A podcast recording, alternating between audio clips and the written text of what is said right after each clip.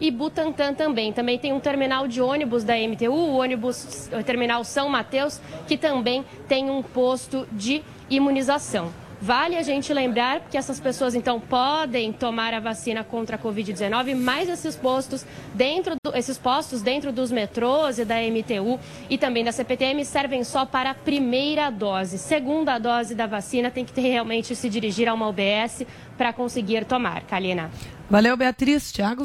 Oi, rapidamente, participação dos ouvintes e espectadores na pergunta do dia. O orçamento para a pesquisa do CNPq é o mais baixo em 20 anos. Os recursos escassos comprometem, na sua opinião, a formação dos cientistas? 931 17 0620. Acompanhe. Bom dia, Jovem Pan. Meu nome é Jorge Cardoso, falo de Barreiras, Bahia. Com certeza, a única solução que existe no nosso país é a educação. Se não existe investimento na pesquisa, como é que nós vamos fazer? Pega o exemplo da China, que tem como base o estudo. Bolsonaro está cortando tudo para deixar nós analfabetos. Um abraço. Bom dia, Brasil. Bom dia, Jovem Pan. É, com relação ao tema de hoje, creio sim que realmente vai fazer falta esse investimento em pesquisas e a formação de futuros pesquisadores aí. Mas estamos passando por um momento muito complicado, delicado, é, economicamente falando, tanto o Brasil como alguns países do mundo. E temos que priorizar, infelizmente temos que priorizar. É, temos aí diversas centenas aí de empresas fechando suas portas e o, o governo vive de arrecadação. 10 horas, 1 minuto. Repita. 10 e 1. Termina aqui a sessão do Jornal da Manhã, ouvinte espectador. Mais uma vez, muito obrigado pela sua audiência. Continue com a nossa programação. Lembrando todo o conteúdo no Panflix. E nós voltaremos amanhã, Karina, até lá. Até, Tiago. Obrigadão por hoje. Obrigada, pessoal. Ótima semana para vocês. Tchau, tchau.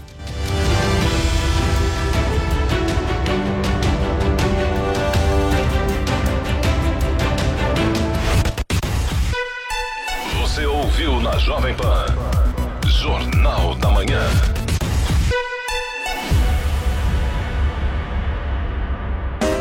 Jovem Pan Morning Show. Oferecimento Loja e 100. Venha com tranquilidade e utilize máscara. Ainda bem que tem. Loja e 100. O carnezinho das lojas 100 é o crédito mais fácil, mais rápido e barato, porque tudo é resolvido nas lojas. Os planos são super facilitados, sem taxas de abertura de crédito, emissão de boleto ou anuidade. A gente pode comprar sem entrada com até 50 dias para começar a pagar. Você pode escolher o dia do vencimento ou adiantar o pagamento e ganhar um desconto. Vai passar.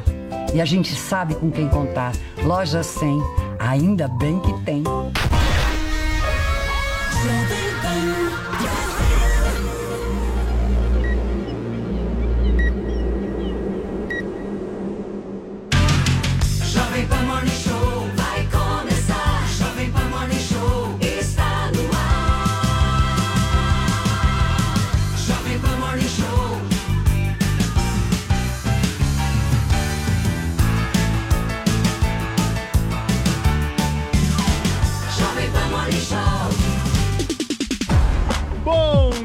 Minha excelência. Ótima segunda-feira pra você. Tudo bem? Tudo certo por aí? Queria pedir licença pra entrar no seu carro agora através do rádio, pra entrar na sua casa através das nossas plataformas digitais, o YouTube, a Panflix, porque começa nesta segunda-feira, dia 31 de maio de 2021, a sua revista eletrônica favorita da Jovem Pan. Esse é o nosso Morning Show.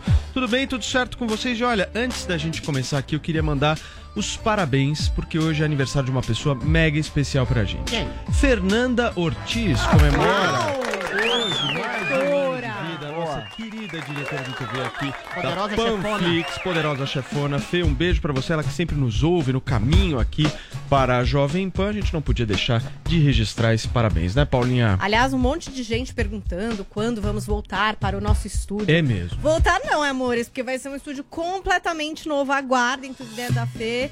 É, vocês se preparem, porque vai ser um morning show igual aqui, né, com a gente, mas É morning diferente. show supremo. Vamos ver, vamos ver como é que vai ser. Vai ter cama king size. A Jovem Pan é a tá rádio que virou TV, né, Exatamente. Paulinha? Então aguarde. Vai As pessoas estão muito nisso. ansiosas, perguntando pra Vai gente. ter a olha, famosa é hidromassagem vocês do morning? Vai ter um ofurô. Vou comentar Será? do ofurô. Vai ter o cantinho do castigo. Vai, Será? vai, Vai. ter o cantinho do castigo, vai ser muito bom. O que vocês olharam, pera? Paulinha, Não sei. antes da gente falar do cantinho do castigo, vamos falar de uma coisa mais importante. A nossa tag de hoje. Como é que estão as coisas? Como é que foi seu Olha, final de semana? Tudo certo por aí? Tá Conta tudo bem por aqui e nesse programa, o que que acontece sempre? A gente tem debate, Sim, né? todos os dias. Normalmente fica um pouco focado ali em Jodriles, né? Esse é o debate do Morning Diário com Jodriles. Mas será que vocês querem outras pessoas para debater? Vocês querem outros debates neste programa? Hashtag quero debate entre. Pode botar o arroba de quem você quer. São duas pessoas, são três, é mais gente. Vocês acham que o Adriles iria obedecer normas, por exemplo? 30 segundos, Adriles. 38 segundos. Ele conseguiria? Não Claro. sei, fica a dúvida. Vocês podem dar também aqui as normas. Que normas teriam esses debates? Cronômetro, freestyle, tipo MC, igual um rap, eu não sei. Vale dedo no olho. Ideias pra todos Pode ser. aqui. Vamos usar a hashtag Quero Debate Entre pra comentar os assuntos do Morning Show. Boa, Paulinha. Tudo bem, Vini? Como Tudo é que foi o certo. final de semana? Tudo certo por É, aí? Cortei a barba, né? E o cabelo, né? Tirei um pouco. Tava... A Paulinha achou que Ficou eu deveria ter mantido, né, manifestação. Paulinha? Tava dando na pinta demais ali. É, então, o pessoal tava me associando à esquerda e aí eu falei, não. Melhor vou, vou, vou tirar porque eu gosto de ser um cara dizer, de Você tirou pra centro. ficar bonitinho pra ir na Paulista sábado. Não, tá imagina, querido. Tava bem longe da Paulista, Não, mas, mas a ele tava, ele Paulista... tava igual o Fidel Castro mesmo, com aquela barba, não É, tava? então, aí Eu não gostei muito dessas associações, né? Então por isso que eu tirei. E aí, Paulo Matias, é, o Adriles falou agora da Paulista, vamos falar da Paulista hoje, porque tiveram as manifestações aí neste final de semana da esquerda contra o governo ah, Bolsonaro. E aí você sabe, Paulo, que muita gente está acreditando aí que essas manifestações consolidaram já o segundo turno entre Lula e Bolsonaro, que agora acabou de vez pela terceira via para desespero do Joel. Né? Então, já que esse debate Bem acabou, não tem terceira via, nós vamos agora lançar um outro debate aqui. Qual? Né? Quem vai substituir Paulo Matias no Morning Show? Ah, o Paulo vai sair do Morning? Não. O Paulo vai sair de férias. Semana que vem. Essa é a última semana dele. Sexta-feira ele se despede, vai para Dubai, né? Vai montar em cima de um Rico! camelo. Não sabemos se volta. porque- Espero que não brinque É, com as atendentes preciso- das É, não lojas. não. Espero que não brinque. A gente espera que O não seja preso. É o único lugar que me dará paz. Exatamente. A gente espera que você Ah, não Dubai seja não é preso igual deserto, outros não. brasileiros É cheio aí. de camelinha bonitinha, Falta de você vai cultura ver. sua, Ah, acho que é. Espero que você não seja preso igual outros brasileiros aí no Não, exterior. Né? Isso eu prometo. Mas agora, quem que vai substituir o Paulo Matias? Né? Quem que vai ter esse peso, essa força, Eu tinha ouvido esse falar do equilíbrio para mediar? Fausto Silva. Silva é uma das possibilidades.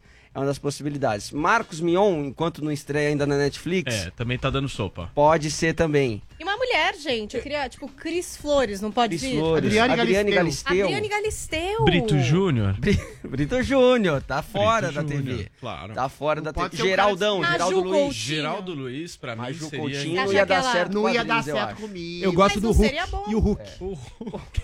A terceira via até aqui, não. Então nós vamos fazer agora também uma pesquisa de intenção de voto, jogar pra saber quem que vai ser essa terceira via pra apresentar o Muito Morning bem. Show a partir da semana que vem, a partir de segunda-feira, certo? Porque a, a missão Ótimo. não é das mais fáceis, hein?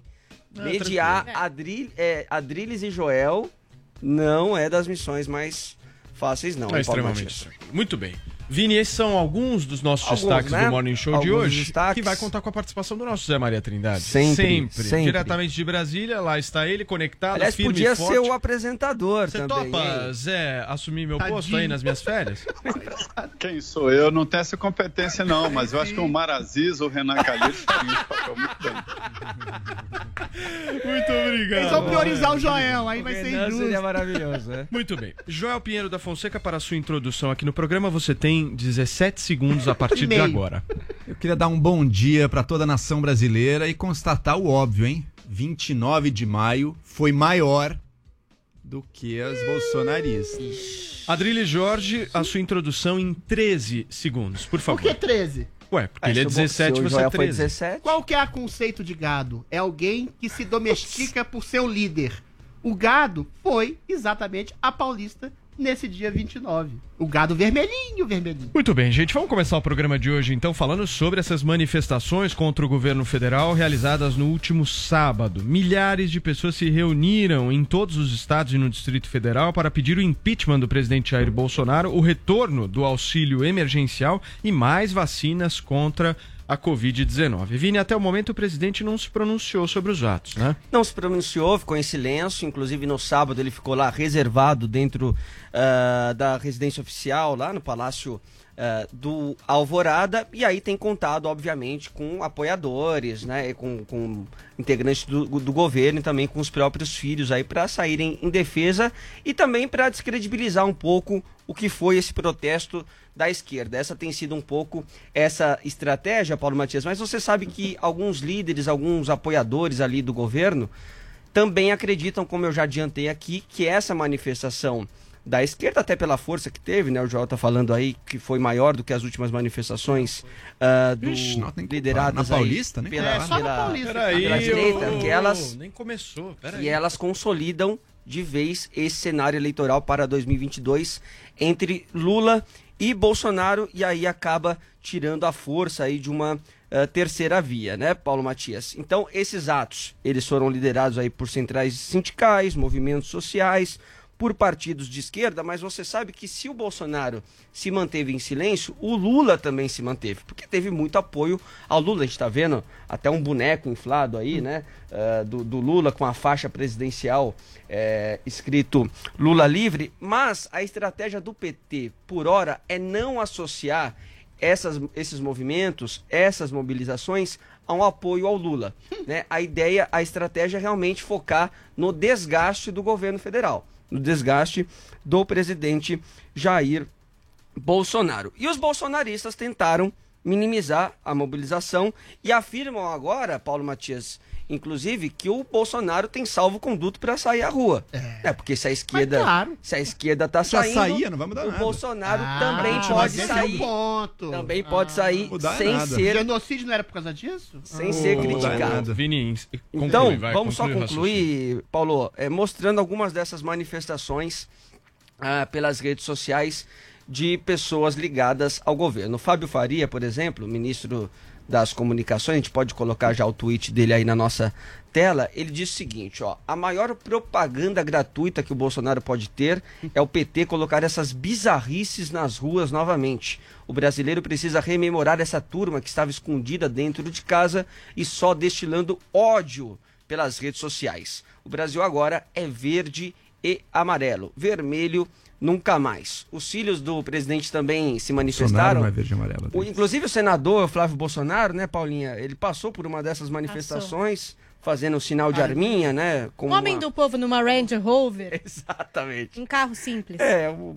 o Flávio, ele é Homem do simples. povo sou eu. E aí, o Eduardo Bolsonaro, pelas redes so- sociais, também se manifestou. Diz o seguinte, ó. O tal 29M serviu para comprovar o que sempre falamos aqui. A esquerda só critica aqueles que vão às ruas porque não consegue levar quase ninguém para as ruas. Daí, restava a eles mentir, dizendo que não o faziam por conta da pandemia. Ontem, mais uma máscara caiu. Então, Eduardo apontando essa certa hipro- hipocrisia do discurso de sair às ruas. Mas pera, não levaram ninguém pras ruas? Esse é o ponto dele? Pois é. E o Carlos Bolsonaro também se manifestou e aí com uma crítica à imprensa, né, dizendo o seguinte, ó, enquanto os portais de mídia minimizam e ridicularizam as milhões de pessoas em manifestações do povo e motociatas, hoje os mesmos não fazem uma crítica. Uma coisa já dá para perceber, tá liberado aglomerar desde que seja do bem, apesar da discrepância bizarra. Lá vem a narrativa. Curioso, Paulo, que a esquerda também criticou alguns veículos de comunicação por não terem repercutido tanto, por não terem dado a dimensão devida a essas manifestações. Muito bem, Vini, eu tô dando uma olhada aqui, ô Zé, é, em algumas manchetes de algumas matérias, eu queria citar uma aqui para você comentar, é, inclusive de um mesmo jornal aqui. No caso da manifestação do Bolsonaro, a manchete é: Bolsonaro promove aglomeração com motociata no Rio de Janeiro. No caso das manifestações do último sábado, olha a manchete: atos reúnem manifestantes contrários a Bolsonaro no Rio e em várias capitais. Ô Zé, tem uma diferença aí tendenciosa da cobertura midiática de uma manifestação para outra? Tem, sim, tem e eu acho natural, né? Os veículos têm é, suas características e é, é, na comunicação atual isso fica muito claro e está cada vez mais exposto. É o direito. É, é essa censura nova, antigamente a censura era aquele, aquele lápis vermelho impedindo a publicação. E a censura moderna, a censura nova, é que alguém tem que dar alguma coisa, isso não sei quem não dá. Né? Cada veículo tem a sua característica. E aí eh, as mídias sociais e as publicações na internet colocam as coisas como elas devem ser, indicando inclusive estas falhas né, nos veículos de comunicação. Caiu mesmo um grande argumento dos partidos de esquerda sobre aquela peste de aglomeração. É, tudo bem que algum, a maioria usa máscara, mas é uma grande aglomeração. O ex-presidente Lula ficou longe dessas manifestações, não foi. Mas os líderes do PT foram e também os manifestantes com a fotografia do Lula, o que liga diretamente a campanha do Lula a essas manifestações. Paulo, é muito difícil você reunir uma manifestação em favor de um governo, qualquer que seja o governo. Isso é tradicional em política, né? Aquela história de é, a governo eu sou contra. Isso, isso é muito impregnado na vida das pessoas. E, e, me espanta que o presidente Bolsonaro, ainda que uma manifestação em menor número, ainda consiga fazer com que manifestantes apoiem o governo. Isto é uma realidade. Quanto à história do, do, da Avenida Central, o Segunda Vista, a cada dia mais difícil.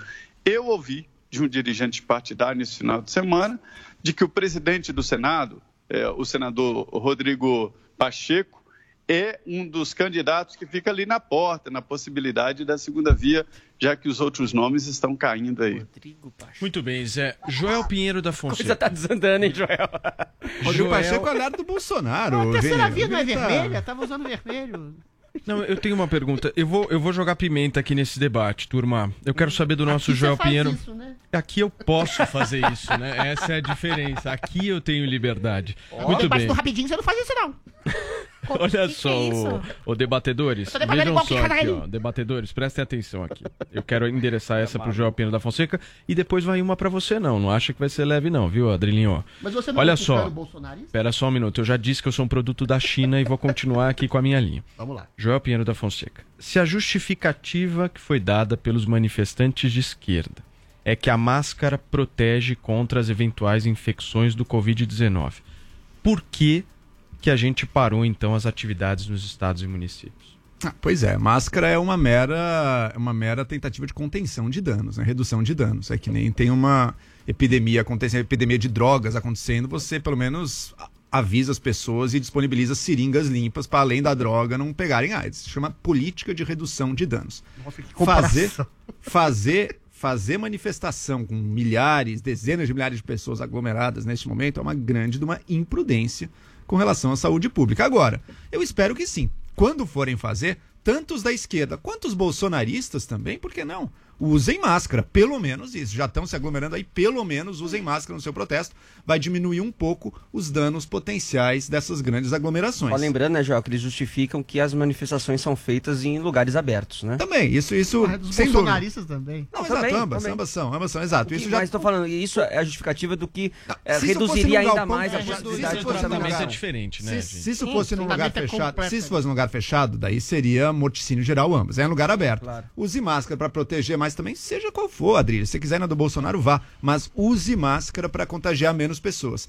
Agora, o que mostrou esse protesto aí é que a oposição ao governo Bolsonaro está crescendo. hein? E conseguiram botar na rua coisa de 7 a 8 quarteirões da Paulista. A última bolsonarista aqui na Avenida Paulista foi 1 a 2 quarteirões. Foi bem menor. é Não, é foto aérea que a gente vê, Adri. A gente vê a foto aérea. Então, quer dizer, foi expressiva, mas foi da esquerda. Você olha as fotos dessa manifestação, qual a cor que se sobressai de longe? O Vermelho. vermelho. Tinha uma ou outra pessoa com a bandeira do Brasil ali dizendo corretamente: essa bandeira não pertence à quadrilha bolsonarista, essa bandeira é do Brasil, essa bandeira é maior do que qualquer governo. Mas quem dominou e organizou essas, essas movimentações que a gente viu no fim de semana foi o pessoal da esquerda, ligados de uma forma ou de outra ao PT. Tava meio de pano de fundo ali que o negócio é o PT.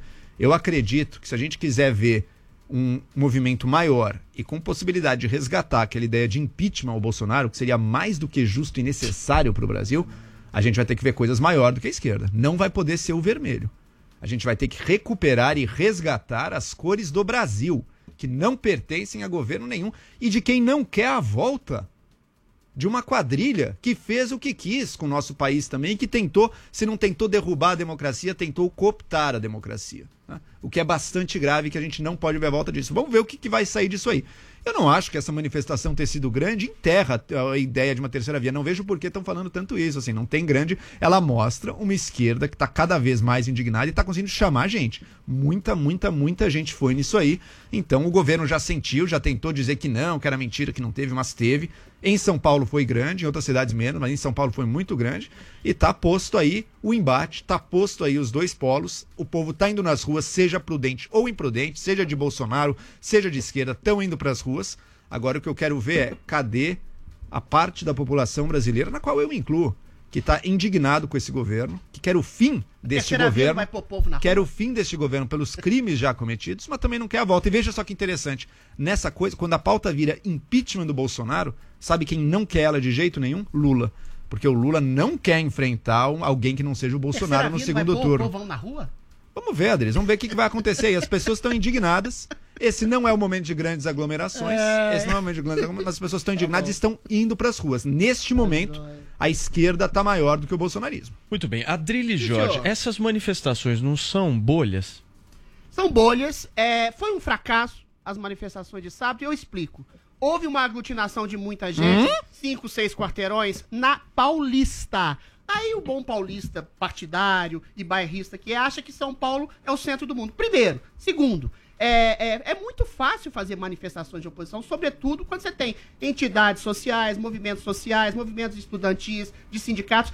Essas entidades, ao longo da história, ao longo de décadas, sempre mobilizaram pessoas. Mas essas pessoas são realmente o grosso da população? Não foi o que foi visto em todas as cidades e estados. Foram movimentações minguadas de meia dúzia de pessoas, a não ser aqui na Paulista, em que os sindicatos e a esquerda, e a esquerda mobilizadamente social, foi, é, sempre teve um poder muito grande de A última do Bolsonaro pessoas. falou que tinha 400 então, mil foi o movimento pessoas, sindical dos- As manifestações, existe uma diferença Poxa. pontual, Vinícius. Como o Zé Maria bem disse, fazer manifestação pró-governo é uma coisa sintomática do período bolsonarista. Nunca houve isso. Gente indo na rua defender o presidente. Teve Isso pra é Dilma. feito Pra em Dilma São teve. Paulo, no Rio, em Belo Horizonte, em todas as cidades do país. Segundo ponto. É engraçado, né? Por que que começaram a chamar o Bolsonaro de genocida, assassino em massa, irresponsável? Pela figura simbólica do presidente que incitava as massas a se aglomerarem. Ou seja, aglomeração é, é tradução total de morte, de assassinato. Aí, quando vem a esquerda e se aglomera e se aglutina, ela é tratada como o, Zé- o- o- o- Paulo Matias bem disse, de maneira completamente oposta. É uma, uma coisa pela vida, é uma coisa pela liberdade, é uma coisa pelo trabalho e é uma coisa, uma frase ignominiosa que eu vi nas redes sociais. Se há um presidente que é pior que o vírus, então vamos manifestar contra o presidente. Isso é de uma tradução de uma hipocrisia extrema. As pessoas não estavam ali preocupadas com mortes de outros, com infecção de outros. Estavam preocupados em matar a figura simbólica do presidente da República. O que teve, eu, eu volto a dizer, o que teve foi uma manifestação pontual, arregimentada por sindicatos e manifestações. Foi uma manifestação fracassada, sim, porque não aglutinou muita gente em redor. E a imprensa, por sua vez, pa- passou pano e não só, escamoteou, porque aí a própria mídia perde, nesse momento, a narrativa de que incitar aglomerações é incitar um tipo de genocídio de irresponsabilidade moral. Agora zerou. Não existe terceira via que eventualmente mobilize população e massas na rua. Quem mobiliza é a esquerda. Esse é o gado, é o gado dos Adriles, não, não, peraí, peraí, Adriles. Acho que você não tá olhando a mídia direito, Adriles. É que, Deixa eu dar dois é que- exemplos é de mídia. O Adris, o Adris Deixa tá dois partindo exemplos de um mídia. raciocínio de que quem ganha eleição é quem mobiliza. Eu Também não, não, acho. também não é verdade, também não é verdade. Não, não falei. É, mas Também não é, é é essa comparação não, não, que você falei tá fazendo. Tô falando assim, existe um fenômeno bolsonarista específico do governo Bolsonaro e que eu explico qual é. Se você tem mídia, artistas, televisão, jornais, intelectuais, professores, todo mundo atacando um presidente por ser genocida, por ser irresponsável com mortes.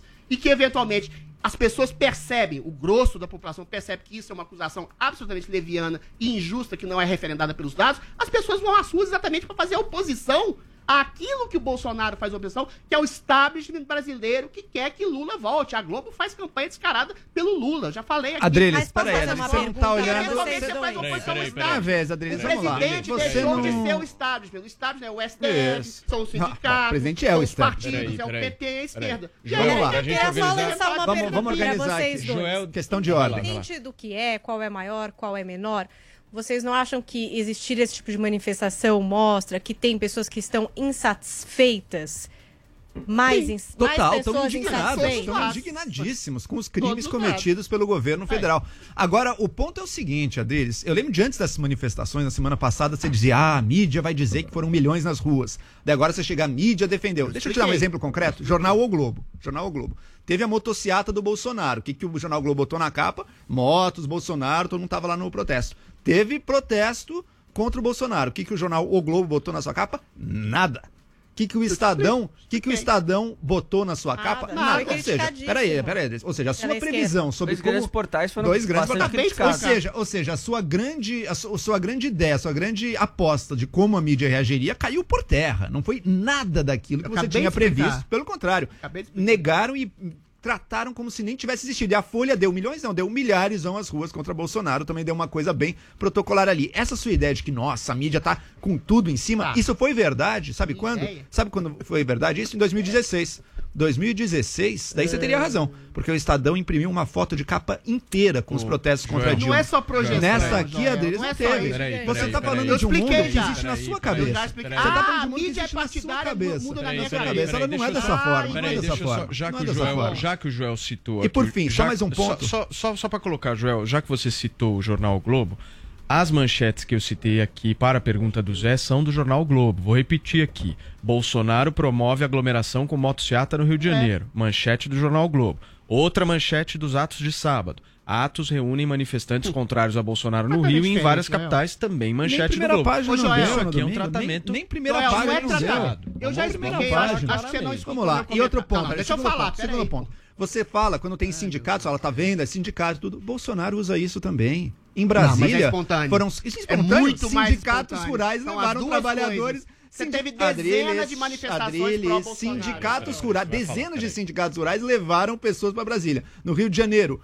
clube de dezenas de milhares de membros de motociclistas, já que ia ganhar isenção do pedágio, também Joel, organizou. é só por isso? Sabe nessa de São Paulo, Adriles, os grupos organizados vão sindicato, CUT, não sei o quê, mas tinha muita, muita gente que vai por conta própria. E eu não tô defendendo a gente de esquerda. Duvido. Mas foram, por conta- eu é. conheço gente que foi, gente, é. um de gente que esquerda foi. existe, sem É, ser tem, mas é Existe, minoria, é existe. minoria. Existe. É minoria. Eu É, já- é uma narrativa fictícia essa que não, é só, os, é só a CUT. A CUT sozinha não enche desse jeito.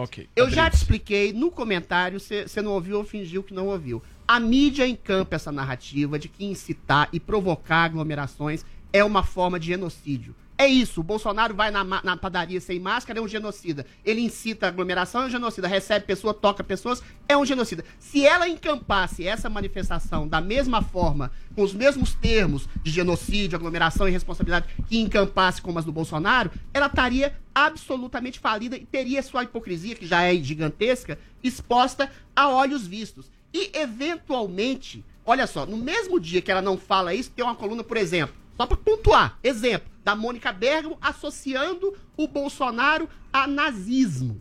Ou seja, existe essa narrativa odienta e odiosa, de discurso de ódio co- colocada na cabeça do Bolsonaro tão forte que faz com que ele, que as pessoas se aglutinem em favor dele, coisa que é inédita na história da República Brasileira, porque estão se incitando contra um establishment, contra massas corruptas de, de- de judiciário, ah, de imprensa. Que o- o de- Bolsonaro tá sindicato. contra o E- judiciário? não, não, não, tô Ah, falando por assim, favor, as pessoas que se colocam contra esse establishment corrupto que tenta se Que não é o Bolsonaro, né? Porque o Bolsonaro tá aliado com isso, né? Então O você pergunta para as pessoas por que, que elas, por que, que elas se aglutinam espontaneamente. Peraí, O Bolsonaro não é peraí, chamado de criminoso por ter ido um numa padaria, Adriles. E sim Deixa- pelas medidas do governo federal. Perfeito. quais deixa, deixa eu ouvir o Não nosso Não comprou vacina, não ajudou o isolamento. Por favor, queridos. Deixa eu ouvir aqui o nosso Zé Maria Trindade enquanto eles ficam discutindo aqui. O microfone tá desligado, eu adoro isso. Então eles podem ficar discutindo à vontade. Agora sim, Zé Maria Trindade. Zé, conta pra gente um pouco a tua visão sobre isso. Você fica com quem, Zé? Olha, surpreendeu aqui, viu, essa manifestação é, que foi organizada pelos partidos é, de esquerda, né? São apoios aí de, de sindicatos, sim, de organizações não governamentais, e acabou somando várias insatisfações com o governo, como a área cultural, isso é natural, uma gestão ela cria, ela não tem só decisões positivas e cria, evidentemente, adversários. E esses adversários foram unificados aí nessa manifestação e surpreendeu, não foi nada, nossa, grande demais, mas foi superior a que se esperava. Agora que caiu mesmo essa história, de, esse discurso de aglomeração e tal, que o presidente provoca aglomeração ao, ao fazer manifestações ou convocar manifestações, isso caiu. É importante, mas não é decisiva, isso não representa exa é, exatamente votos na urna, não. Mas dá ânimo à militância, viu? Isso aí anima a militância. Muito bem. Zé, deixa eu agradecer a sua participação mais uma vez aqui no nosso Morning Show. Começando a semana, segunda-feira, amanhã estaremos juntos. Decolou, decolou a semana. É isso aí. Parabéns, Fernanda. Um grande Valeu. abraço. Até amanhã. Beijo, Zé. Tchau, tchau. Gente, olha só, vamos continuar falando aqui da- das manifestações. Ô, Paulinha, e quem também protestou contra o Bolsonaro foi a irmã do ator Paulo Gustavo, né? Pelas redes sociais ela desabafou e recusou as condolências do presidente ao irmão que morreu vítima da Covid. Pois é, a gente pode ver o post da Jo Amaral. Ela fez uma tatuagem, tá escrito Rir é um ato de resistência. Ela assina como Tatal, que deve ser o apelido que ela tinha ali para o irmão. E aí é isso, ela critica, inclusive, esse post que o Bolsonaro fez a respeito da morte do irmão dela. Vamos relembrar um pouco o que é que o Bolsonaro escreveu. Então, meus votos de pesar pelo passamento do ator e diretor Paulo Gustavo, que com seu talento e carisma conquistou o carinho de todo o Brasil.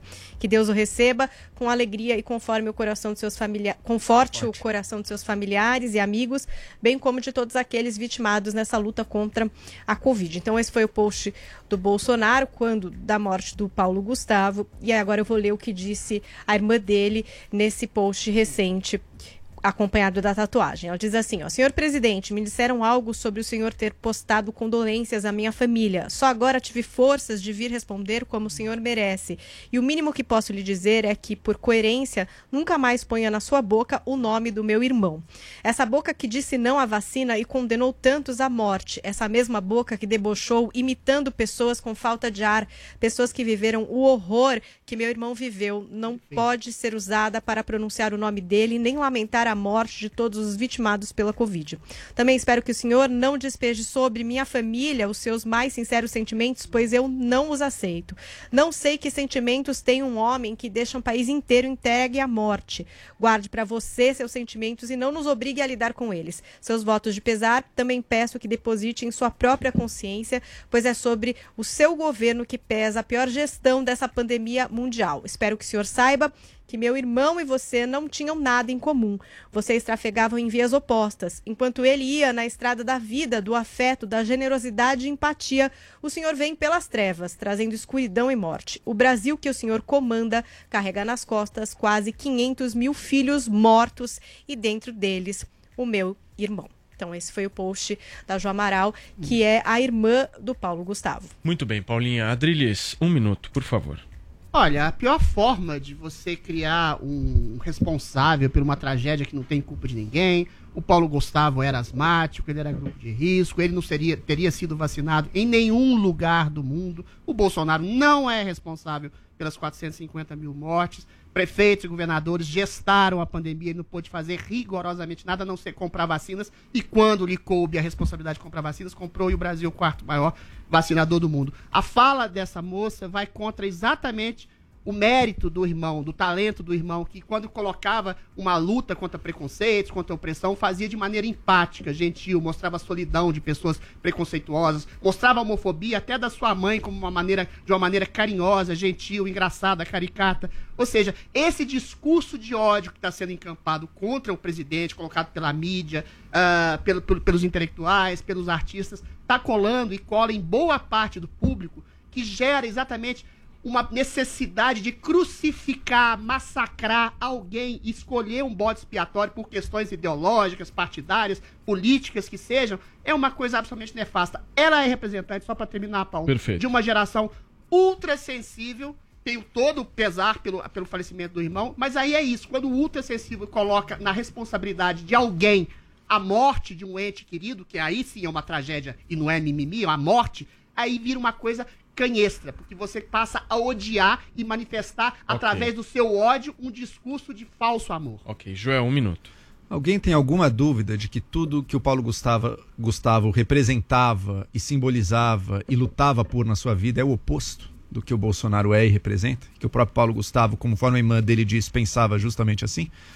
Paulo Gustavo era um homossexual, seguro da sua vida e que celebrava o seu amor. Bolsonaro dizia que filho gay é falta de porrada e que preferia ver um filho morto a ter um filho homossexual. Então é óbvio que eles representavam coisas absolutamente opostas.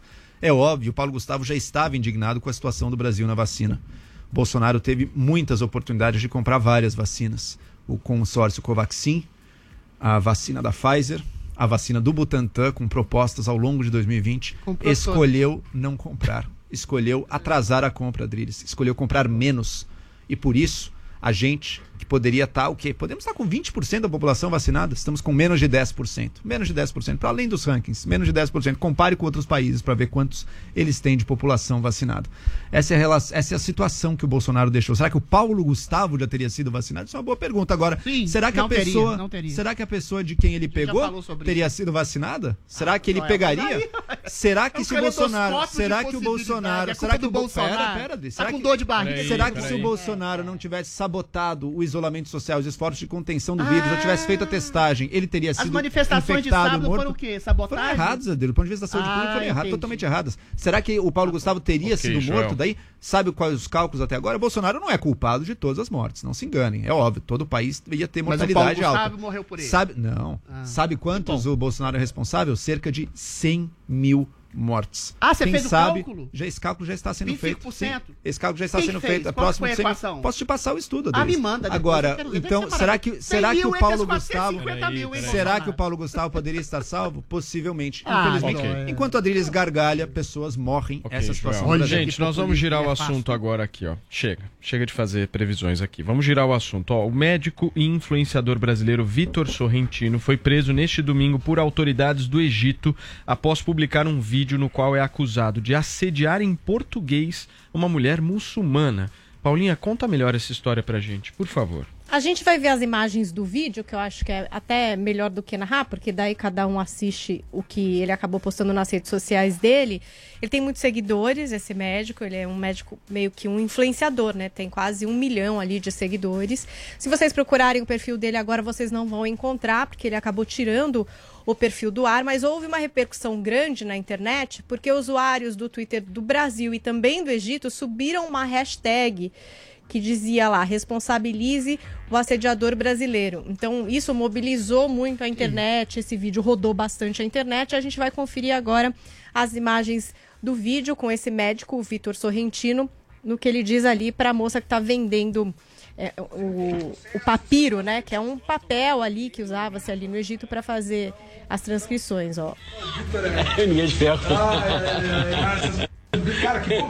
Vamos colocar do começo, porque ele logo no começo do vídeo, que a gente não tava aqui. Solta, pode soltar. Olha só a fibra toda ali dentro, vocês viram? Eles fazem, né? O, vocês viram todo o processo, sendo uma cerveja. Vocês gostam mesmo é do bem duro, né? É? Não, não. O Vitor é. Ninguém de ferro. Ai, ai, ai, Cara, que bom, que bom que tá. Que bom que o Dr. Vitor tá aqui conosco, cara. É, Ninguém- gosta- gosta do bem duro. Do, e comprido também fica legal, né? Ah, é. O papiro comprido. Tá. Maravilha. Essa é a brincadeira. Até quem acompanha aqui o Morning Show deve ter visto. Ao lado dele tá o Fernando Conrado, que aparentemente está gravando um vídeo ali para falar sobre é, como é que faz ou não o papiro, enfim. Ele também aparece é, nesse vídeo, mas a brincadeira é por parte. A brincadeira eu tô fazendo aqui entre aspas, porque eu acho que ele deve considerar que isso de fato é uma brincadeira. Isso pegou muito, muito mal. E aí o Ministério do Interior egípcio achou por bem até publicar ali a informação da confirmação de que esse homem brasileiro foi preso. Então disseram assim: ó, o Ministério do Interior conseguiu prender um estrangeiro por assédio a uma menina depois de publicar um vídeo contendo incidente de assédio nas redes sociais na internet.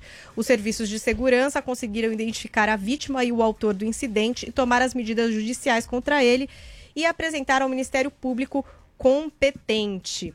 Aí, é, o próprio médico depois pôs um vídeo lá no Instagram dele, meio que pedindo desculpas também. Então ele escreveu. Agora a gente não tem esse vídeo, eu fiquei tentando procurar, mas como também ele tirou o canal do ar, mas diz que o de vídeo dizia que ele é assim, que é um cara muito brincalhão, que costuma fazer esse tipo de brincadeira com amigos e familiares, mas que de fato não deveria ter feito com uma pessoa desconhecida. E aí ele diz assim, ó, como eu vi que tu, aí se dirigindo à menina, eu acho, como eu vi que tu é uma pessoa risonha, tava brincando junto com a gente, eu acabei brincando. A esposa do Sorrentino, que é a Camila Monteiro, também saiu em defesa do marido na rede social, fez um post do casamento deles, tal. E aí disse assim, ó, o mundo está cada vez mais complexo, as pessoas vendo maldade em absolutamente tudo, mas nossa vida sempre se volta à simplicidade, a olhar tudo pelo lado positivo e tentar não julgar. Hoje estou passando só para ressaltar a pessoa que é o meu marido, é na minha vida e na vida dos que os- nos rodeiam. Amo demais a autenticidade, o bom humor e o quanto ele é incansável naquilo que acredita. Ele tem esse jeito intenso de viver a vida que só me deixa ainda mais encantada.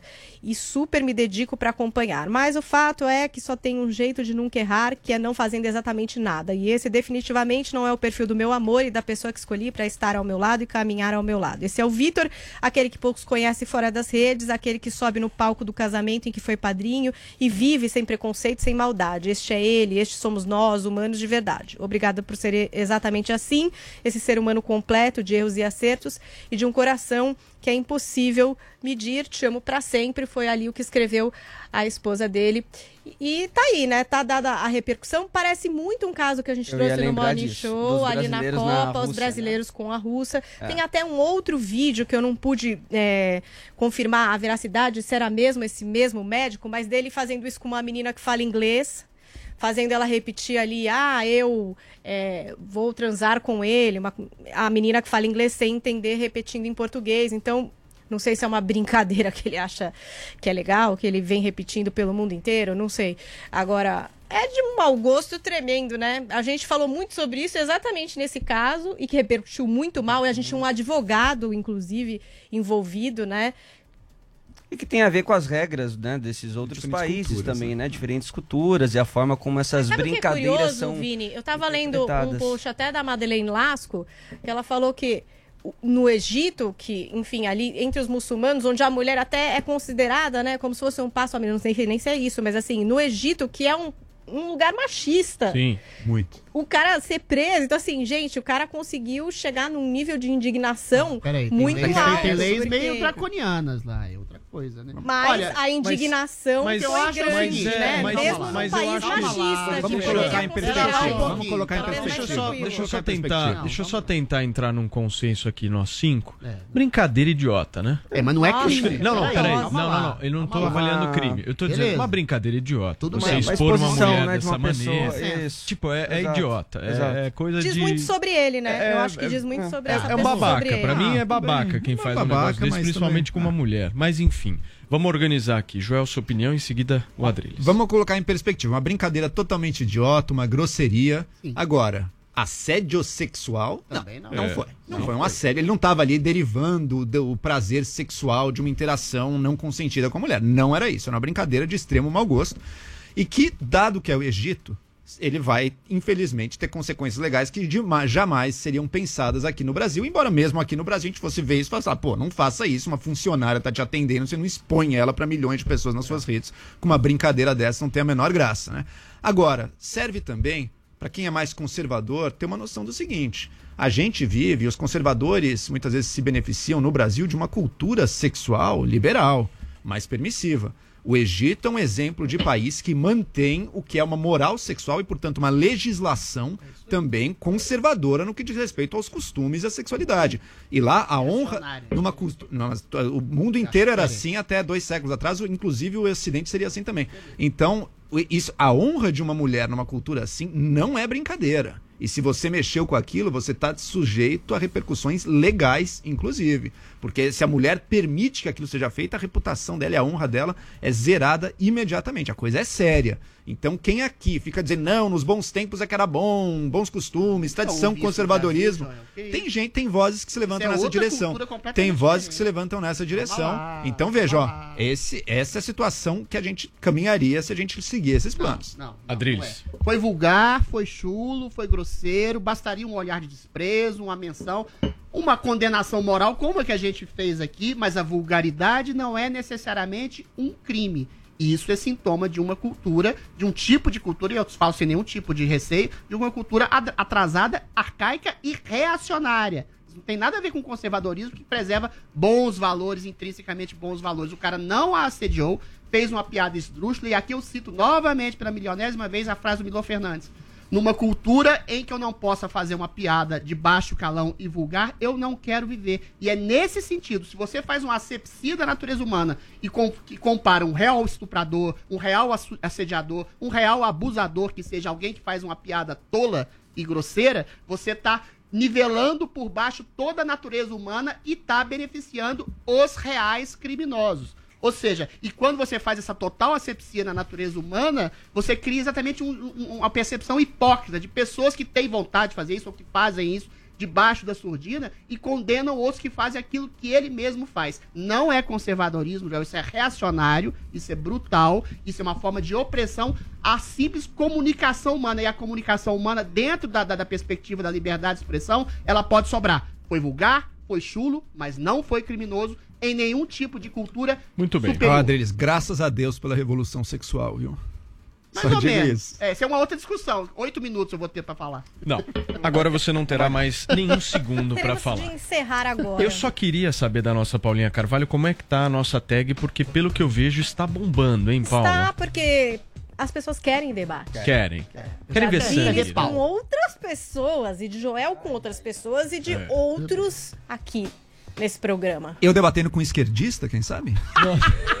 Aí é consenso, meu amor. Nós vamos, nós vamos realizar, né, Vini? Vamos, vamos. A Até gente porque fará exatamente uma hora os dois também vão sair de quiser. férias, né? Aí a gente tenta pegar um desses Pra nomes botar, aí. né? Pra Dubai Agora, também. Pra substituir o Paulo Matias realmente tá complicado. Não, pra mim é falso. Mas tem recebi- eu sugestão já recebi, aqui, Então, tem já meu. WhatsApp tá bombando. Né, Tem muitos gente se famosos, oferecendo. Muitos famosos se oferecendo, Não mas... vai é, pôr esquerdinha aqui não, hein? Pelo amor de Deus. Ai, ai. Vamos então pro intervalo comercial, turma. Eu, antes de ir pro intervalo comercial, eu não posso deixar aqui de agradecer as mais de 33 mil pessoas ao vivo nos acompanhando através da transmissão no canal do Morning Show do YouTube e aproveitar aqui e deixar aquele recado para que você não deixe de se inscrever, né? Dá uma checada se você está inscrito, principalmente essas 33 mil pessoas que nos acompanham. Se inscreva, clica no sininho para receber todas as notificações, deixa o seu like, comenta, despeje amor aqui nos nossos comentários e também ódios e ressentimentos, caso você tenha O por ódio é um amor subversivo. Certo? Turma, intervalo comercial, 10 horas e 46 minutos. Daqui a pouquinho o Morning Show tá de volta aqui na PAN. Jovem Pan Morning Show. Morning Show. Já dizia o ditado: a verdade é pra ser dita. Me arrumei toda só pra você. Eu tô gata. Você tá uma gata assim, gorda, peluda e com bigode! Mitadas do Bolsonaro. Bolsonaro, por que GPS tem voz de mulher? Porque nunca acerta o caminho! Se tem fumaça, tem Master Trash, com os chefes mais temidos do Brasil. Você é o vencedor dessa noite. Uh, que beleza! Baixe agora na PP Store ou no Google Play, no celular ou tablet. Panflix, a TV da Jovem Pan de graça na internet. Lá vai Dirceu pra marca do pênalti. Espera um pouco, tem duas bolas pra chutar. Ele vai ter duas chances. O goleiro está desesperado. Isso pode? Mais chances de ganhar só na Loteca. Maio é o mês da Loteca em dobro. São dois concursos por semana. As apostas podem ser realizadas até às 18 horas nas terças e até às 14 horas nos sábados. Reúna seu time e faça um bolão. Vá a uma lotérica ou aposte no aplicativo ou site das loterias online. Loterias Caixa. Já pensou? Neste Dia dos Namorados, participe da promoção I Love Pancadão. Grave um vídeo de até 30 segundos fazendo uma declaração pro seu love e falando o nome da promoção I Love Pancadão. Depois é só enviar pro WhatsApp 011 974658846. Sua declaração pode aparecer na programação da Jovem Pan e os melhores vídeos vão concorrer a um voucher de motel, jantar romântico, vinho e três Alexas. O resultado sai dia 11 de junho. Mostre pra todo mundo que você ama de verdade e ainda concorra a prêmios apaixonantes. Grave seu vídeo agora e envie para 011 974658846 para participar. I love you. I love Pancadão. O carnezinho das lojas 100 é o crédito mais fácil, mais rápido e barato porque tudo é resolvido nas lojas. Os planos são super facilitados, sem taxas de abertura de crédito, emissão de boleto ou anuidade. A gente pode comprar sem entrada com até 50 dias para começar a pagar. Você pode escolher o dia do vencimento ou adiantar o pagamento e ganhar um desconto. Vai passar. E a gente sabe com quem contar. Loja 100. Ainda bem que tem. Jovem Pan. Chegou, tá no ar, vai começar. Pode ter certeza, Chuchu Beleza. Chuchu Beleza. Oferecimento Anhanguera. Mensalidades a partir de 59 reais. Consulte condições. Estudar é fazer a diferença em você, no mundo. É fazer valer cada um dos seus sonhos. Se tornar referência, inspiração, orgulho. E para você chegar lá, a Anhanguera tá do seu lado. Com a primeira mensalidade a partir de 59 reais. Consulte condições. Porque quando você estuda, conquista seu lugar no mundo e novas oportunidades se abrem. Para você poder. Inscreva-se já em anguera.com. Doutor Pimpolho.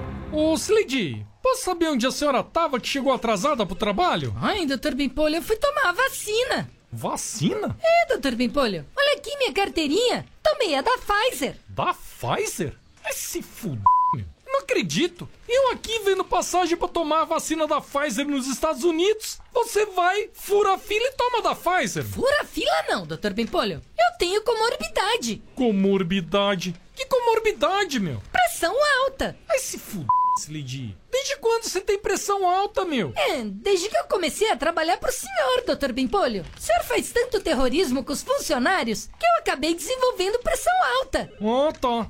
Então agora a culpa é minha. É, olha, falando em vacina, chegou a cotação da viagem do senhor, dona Loreta e Pimpolho Júnior pra Tulum duas semanas e depois três semanas em Miami. Deixa eu ver. Tudo isso, Sileidi? Vai se foder, meu. Ó, cancela a viagem e liga pro seu médico pra mim que eu quero falar com ele, meu. É, pro meu médico? Pra quê, doutor Pimpolho? Pra comprar um atestado falso de comorbidade, né, Sileidi? Aposto que se eu oferecer um décimo da grana que eu ia gastar nessa viagem, ele aceita e eu ainda saio no lucro. Ai, doutor Pimpolho, que absurdo! Olha, pro seu conhecimento, o meu médico é uma pessoa séria, viu? Eu conheço ele, ele é casado com a minha prima e eu tenho certeza que ele não vai aceitar esse tipo de suborno do senhor. Slade, cala a boca, meu. Todo mundo tem um preço. Ó, se você convencer ele a vender um atestado de comorbidade pra mim, eu aumento o seu salário e ainda te pago o décimo terceiro esse ano. Hum. Aí, meu, tá vendo? É o que eu falo, meu. Todo mundo tem um preço. Doutor Pimpolho. Chuchu Beleza. Quer ouvir mais uma historinha? Então acesse youtube.com barra chuchu beleza.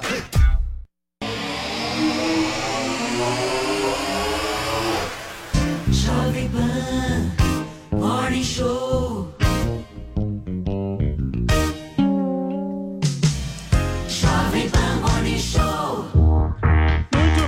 Estamos de volta, minhas excelências, aqui na programação da Jovem Pan. Nesta segunda-feira, semana começando, decolando por aqui, contando sempre muito com a sua audiência. Gente, na sexta-feira, a gente havia colocado nas nossas redes sociais, principalmente no Instagram, o- as parcerias via direct. Sim. Vocês lembram? Foram, Foi. foi bem? Vocês Ah, eu receberam recebi bastante? uma parceria via direct, mas As pessoas não, gostaram do que eu não falei. selei negócio. Acabou Então não selando? eu vou Quem me mandou Peraí, mensagem calma, tava com calma, ideias calma. estranhas ali a respeito. Não, Ó, não deixa, deixa, eu- deixa eu ler uma aqui pra vocês que eu recebi. Parcerias via direct? Como assim, Paulo? Você é chefe e pai de família, mas confesso que fiquei interessado. Quanto cobra por hora? Sigilo total? Faz homenagem? Isso aqui foi o que eu recebi. Não, Não, eu, eu, tipo de parceria. Aqui o Eu, programa é eu vou deixar a família, Paulinha gente. feliz. Eu acho meu eu Instagram, foi ótimo. Eu acho que eu Foi fiz, eu legal. fiz Foi uma coisa extremo, meio né? machista, né, Paulinha? Foi. Aí eu, eu percebo assim, eu falei que é um combo. As moças de vida airada poderiam ficar com pouca roupa, é, a- ir pra Dubai, ir pra Angra dos Reis. E geralmente elas vão pra uns barcos, assim, né? Que tem umas 10 mulheres maravilhosas, seminuas. E geralmente tem um ou dois gordinhos, assim, carequinha, meio cinquentão, assim, falando, ah, moleque! Mas é claro que elas estão ali, eventualmente, pela boa companhia carismática do gordinho que bebe a sua escola e fala, ah, moleque, que é dono de um bar. Então as parcerias via direct pode ter múltiplas interpretações. E eventualmente É, o gordinho, que é dono do barco, é um cara legal, é um cara bacana, elas não estão ali por simples interesse. Recebeu coisa boa, Joãozinho? Eu recebi propostas, mas eu descobri que não eram para acordos de negócios, assim. Eram coisas estranhas. Eu que sou um cara que namora ali, acabei não selando nenhuma parceria. Eu, particularmente, tive que tirar do perfil. É, eu pra também. É, eu tirei. Depois. Eu já recebo propostas indecorosas sem falar que tem parceria Muito bem. direct. então. Olha, gente, o vídeo, vamos falar sério aqui agora, porque o vídeo de uma abo- abordagem policial com um jovem negro na cidade de Ocidental, em Goiás, causou muita revolta na internet neste último final de semana. Felipe Ferreira treinava manobras em um parque quando agentes armados pediram para o jovem se afastar da bicicleta. O caso levantou a discussão sobre racismo, né, Paulinha? Pois é, a gente vai mostrar para vocês as imagens que são do canal do Felipe Ferreira. Ele costuma fazer esses vídeos, né? Ele anda tipo de bicicleta ali, faz manobras e tal, e ele tava ali no- na cidade ocidental em Goiás, fazendo exatamente uma filmagem de uma manobra que ele ia executar ali numa rampa quando acontece a abordagem policial. Então, por isso também que a gente tem, né, esse vídeo, por isso que ele tem esse vídeo, porque já estava lá ligada a câmera. Então a gente consegue ver é, o que acontece exatamente. Vamos conferir aqui o vídeo logo no momento que a polícia já o aborda. Então a gente vê os policiais descendo e o que chama atenção é que um deles já tá com a arma em punho, né? Como se fosse uma coisa mais ostensiva, assim. Vamos ouvir um pouco o que diz o Felipe? Tá apontando a mão pra mim? Coloca a mão na cabeça. Isso é uma abordagem. Se obedecer, você vai ser preso. Olha só como ele tá me tratando. Põe a mão na cabeça. Ué, como assim? Eu tô te dando a ordem legal. Eu tô te dando a ordem legal. Coloca a mão na cabeça. Não, beleza. Beleza, cara. Vamos voltar quem aqui. Eu vou dar uma.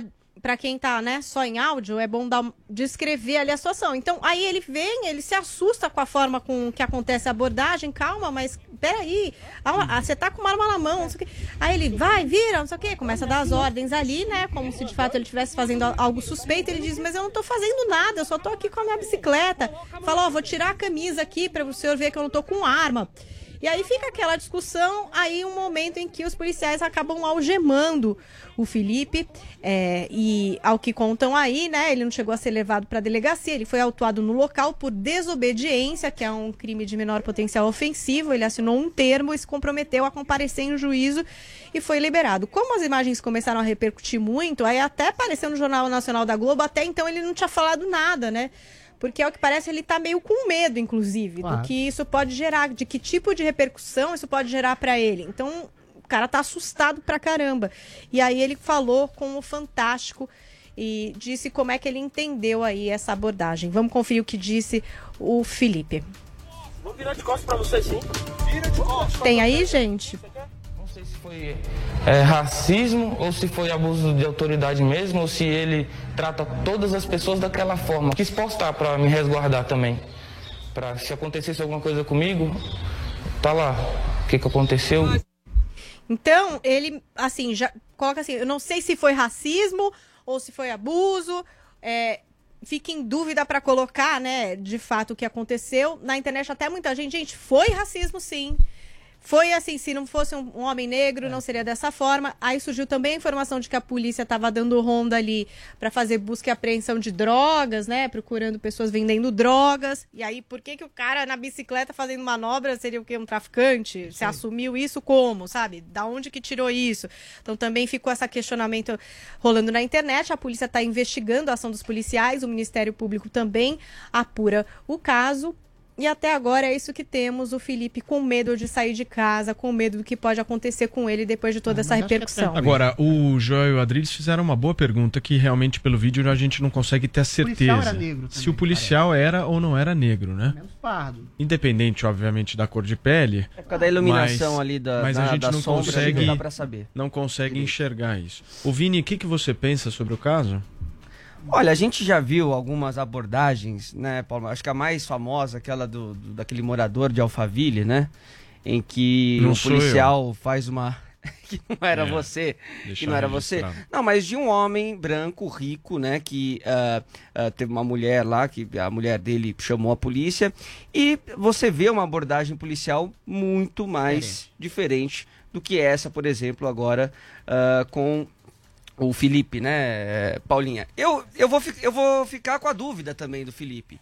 É racismo ou é uma, uma- um abuso de autoridade, né? Só que cada vez mais a gente vê eh, que essas abordagens são realmente diferentes e aí a gente tende a concordar que eh, tá mais para racismo do que para abuso de autoridade. Adriles, você acha que tem contexto nessa história? Eu acho que tem um contexto. Eu acho que foi uma abordagem. Eu não sei se é exatamente racista. Eu já falei daqui da história do Jesse Jackson, né?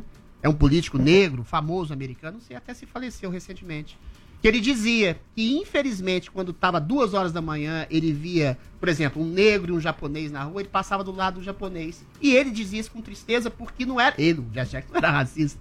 Porque a estereotipia, por causa da, daquela velha história, né? Os negros, depois da escravidão, foram jogados na marginalidade, dentro da marginalidade social, socioeconômica, a potencialidade de criminalidade é muito maior. No Brasil, a gente vê a maioria dos presos, dos presidiários, sendo pardos e negros. Então, você faz uma estereotipização. E aí, se o cara tava numa abordagem para saber se alguém tava ah, com drogas, aí o cara vê um negro fazendo manoja- manobras arrojadas, ele liga essa estereotipia.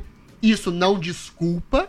Isso é, sim, um tipo de racismo, não pela cor da pele, mas pela estereotipia do cara com manobras arrojadas, ou seja, uma coisa horrorosa, uma abordagem pavorosa, um policial mal preparado, mais complexo, ainda mais complicado, e que não desculpa o fato do policial, ao que tudo indica, também ser pardo ou negro. Ou seja, existe sim esse tipo de estereotipia ah, de pessoas, de comportamentos que levam a polícia a fazer algum tipo de abordagem discricionária e que pode eventualmente legitimar ou não o uso da força, mas nesse caso é um caso de deslegitimação e de incompetência e de abordagem inapropriada e tudo leva a ver por uma estereotipia racial e comportamental completamente equivocada da parte do policial. Você, Joel? Nada certo, não tá certo isso que a gente viu aí. Todo mundo olha imediatamente e sabe. E a gente sabe também que, puxa, veja só, quase sempre a vítima de um tipo de abordagem injusta dessas é negra. É um problema sistêmico do nosso país. É um problema sistêmico de racismo, de colocar o negro na condição de suspeito. Era um jovem andando de bicicleta. O que, que pode ter de suspeito? né? Por que, que suscitou tanta suspeita nisso? E não é o único caso, gente, não é um caso isolado também. A gente sabe como é comum. Eu não lembro quem que era que apareceu num vídeo que circulou nas redes um tempo atrás, que chega a polícia para uns jovens ali sentados gravando. Se não me engano, era até o Lucas do BBB antes da fama, enfim. Mas e o policial pede a nota fiscal da bicicleta do menino. É, isso é ridículo. Eu nunca andei com uma nota fiscal de bicicleta na minha vida, nem de carro. O documento do carro é óbvio. Mas enfim, nunca andei de nota fiscal de bicicleta e nunca me foi cobrado isso de um policial antes. Por que que é nesses casos? É o racismo. E às vezes, infelizmente, o racismo no Brasil ele não se dá como os brancos querendo guerrear e matar os negros. Não é dessa maneira.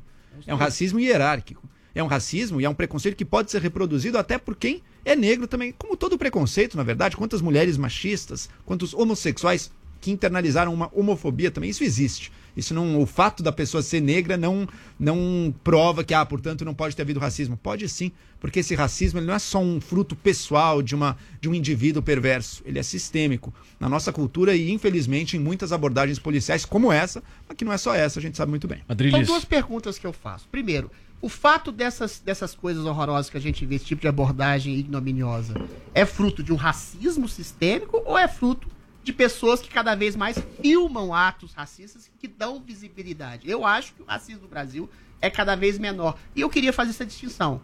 Um negro que aborda outro negro em atitude que ele considera ignominiosamente suspeita, como no caso, é por uma questão de estereotipia de um comportamento, da questão social, da escravatura, como eu falei. Não é porque ele acha que o negro tem um problema de caráter por causa da cor da pele, e isso sim é um tipo de racismo, um racismo abjeto. É um problema estrutural, social, de hierarquia, aí você tem razão. Social, das pessoas terem um preconceito em relação à população pobre, sobretudo, que é na maioria negra e que é na maioria gigantesca não criminosa, Agora, apesar das condições de marginalidade um, social. Um ponto muito positivo dessa história é justamente são justamente as redes sociais, né? Sim, Porque quando ele viu que ele já estava se sentindo ameaçado de alguma Sim. maneira por esses policiais, imediatamente ele faz todo, toda a gravação, coloca a câmera na posição certa. já Vocês repararam gravando. isso? Já não, tava, não, não mas, tava? mas, mas. Ele vai pegar a manobra. câmera, ele o que eu quero dizer é o seguinte: nós só, nós, nós só estamos discutindo isso daqui aqui no Morning Show porque isso foi parar nas redes Ah, sociais. sim, então, sim. hoje em dia você tem uma fiscalização maior. Porque É imagina, eu olha, tô- olha só esse local. Você não, você não tem a um- minha pergunta um é prédio, essa: o racismo é maior ou é mais mostrado?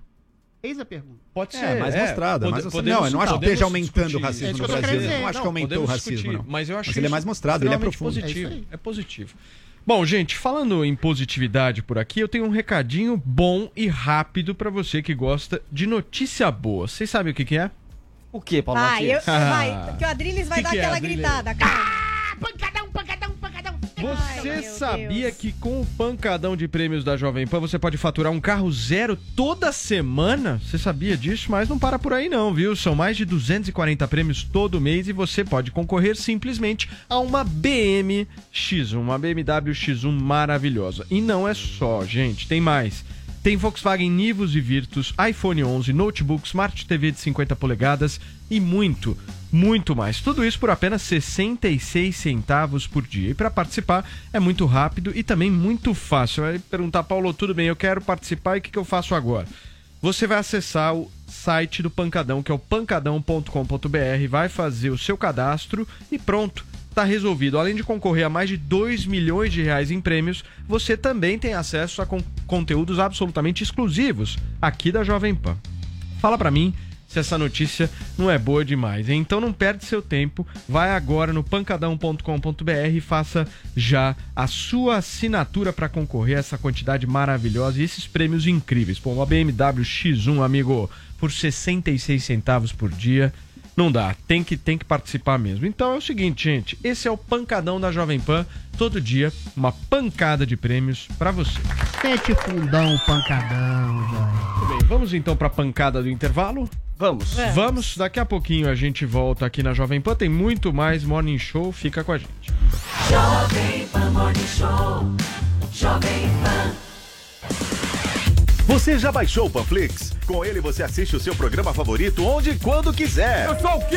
Eu sou o quê? Quer conferir as mitadas do Bolsonaro? Bolsonaro, o que, que você acha que um homem precisa pra namorar comigo? Ele precisa de coragem, astigmatismo e miopia.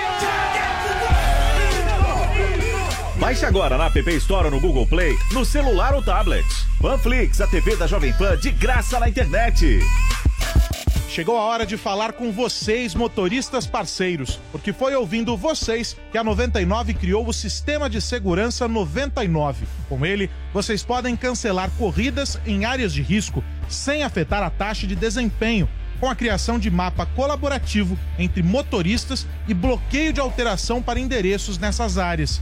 Essa escuta também ajudou a criar a detecção facial para os passageiros e muito mais. A 99 quer somar vozes com vocês, motoristas parceiros, ouvindo mais para fazer mais.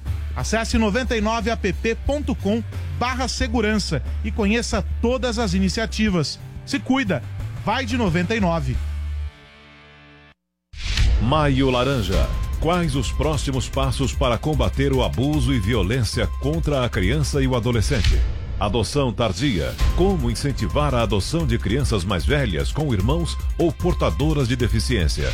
Hoje, nove e meia da noite. A ministra de Estado da Mulher, da Família e dos Direitos Humanos, Damares Alves, vem ao programa falar sobre esses e outros assuntos. Augusto Nunes comanda o Direto ao Ponto. Para assistir, baixe agora Panflix na sua loja de aplicativos. É grátis. No trânsito, estamos todos na mesma pista. Tudo está conectado, interligado. Os passos de cada pedestre, o pedalar dos ciclistas, a energia dos corredores. Somos um só. O Volvo XC40 Recharge Plug-in Hybrid entende isso. Sua tecnologia City Safety, com detector de pedestres, emite alertas e aciona o freio automaticamente para evitar colisões. Volvo XC40 Recharge Plug-in Hybrid, pela segurança de todos. No trânsito, sua responsabilidade salva vidas. Os grandes nomes da música. Todo dia. My hit music. Toda hora. Yo, it's Billie Eilish. Please welcome Billie Eilish. I'm that bad type, make your mama sad type, make your girlfriend mad type, might seduce your dad type. I'm the bad guy. This is my station. O carnezinho das lojas 100 é o crédito mais fácil, mais rápido e barato porque tudo é resolvido nas lojas. Os planos são super facilitados, sem taxas de abertura de crédito, emissão de boleto ou anuidade. A gente pode comprar sem entrada com até 50 dias para começar a pagar.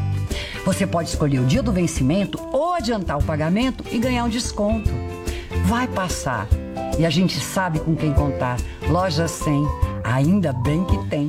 A número 1 um do Brasil. Jovem Pan.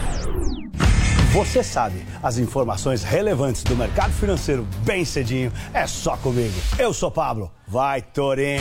Depois do sucesso do Minuto Toro de Ouro, eu criei o curso Toro de Ouro. Nele, eu vou ensinar os principais indicadores financeiros e como eles movimentam as marés dos mercados para que você possa criar a sua melhor estratégia de investimento. Invista em você. Acesse newcursos.com.br e vai, Torinho! da da.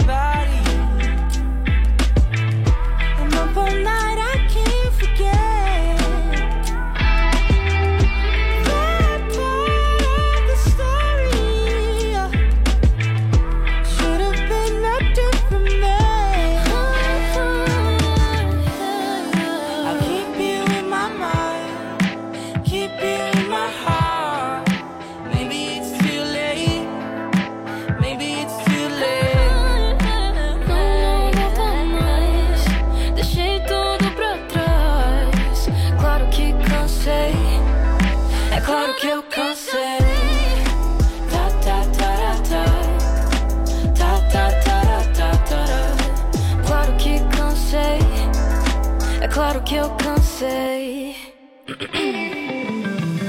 Relógio na tua mente feito parasita que transita todo teu inconsciente. Não se faz de inocente.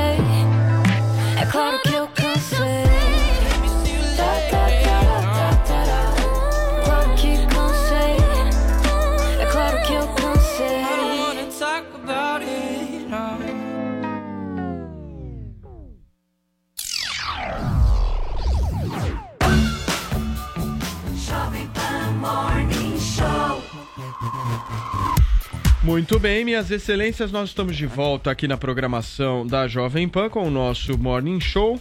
São 11 horas e 12 minutos desta segunda-feira, semana começando, né, turma? Sim, Vocês estão animados pra semana? Nossa, demais. É Você é o demais. que mais tá animado, Eu tô né, super Paulo? animado, porque sexta-feira eu vou vazar. É muito bom, né? Quando tá às vésperas de umas fériasinhas É muito né, bom. necessárias. É muito bom, Principalmente quando a gente sente que vai ter paz, né? Né? Tipo um silêncio. É. Por Apenas isso que eu vou dizer, né? Depois do morning, só o deserto mesmo. É só né? o deserto. Deserto nada, cheio de é parcerias via né? direct lá em Dubai. eu senhor, não, Nossa. Adriles. Nossa, ele tá pensando Vini, o que você quer falar? Não, que há um clamor popular, Paulo. Matias, para que seja uma apresentadora. É, uma mulher. Isso é muito legal. Eu mulher tenho uma. A, atriz Maria Flor. Legal. Ótimo, ótimo pedido. Ia Seria misturar ótimo. com debate, É né? ótimo. Ia Aí o louco. ia ficar maluco. Ia ser cinco Vai ser contra um. ótimo. Mas uma mulher é bacana. Vamos pensar nisso. Vamos pensar numa mulher. Sugerir pro Tuto uma Ah, mulher. vou amar. Gente, Muito bem. faço votos. É, O que, que a gente vai falar agora? É Caio Castro? Caio Castro, ou Caio Castro. Whindersson. Caio Caio Castro. Então é o seguinte, gente, olha só. O ator Caio Castro e a apresentadora Rafa Kalimann foram alvo de, alvos de críticas após compartilharem um vídeo de um pastor falando sobre relacionamento homoafetivo. Paulinha, eles apagaram as publicações?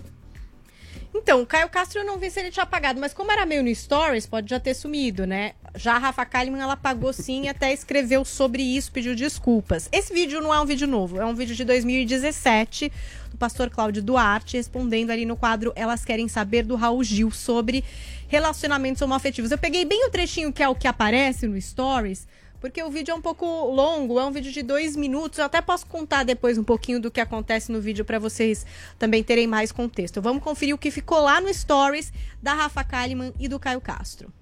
Relacionamento gay, por exemplo? Não, eu, eu não sou a favor. Não. não, eu não sou a favor do relacionamento. Certo?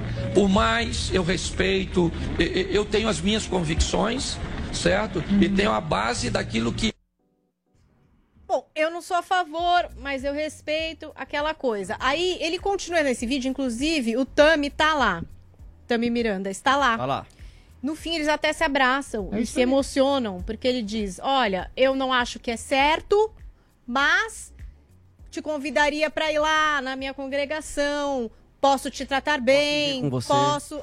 É isso que basicamente ele dá ali de contexto nesse vídeo. É um vídeo um pouco maior, vocês podem buscar na internet para conferir na íntegra. Aí o que, que a Rafa Kalimann fez?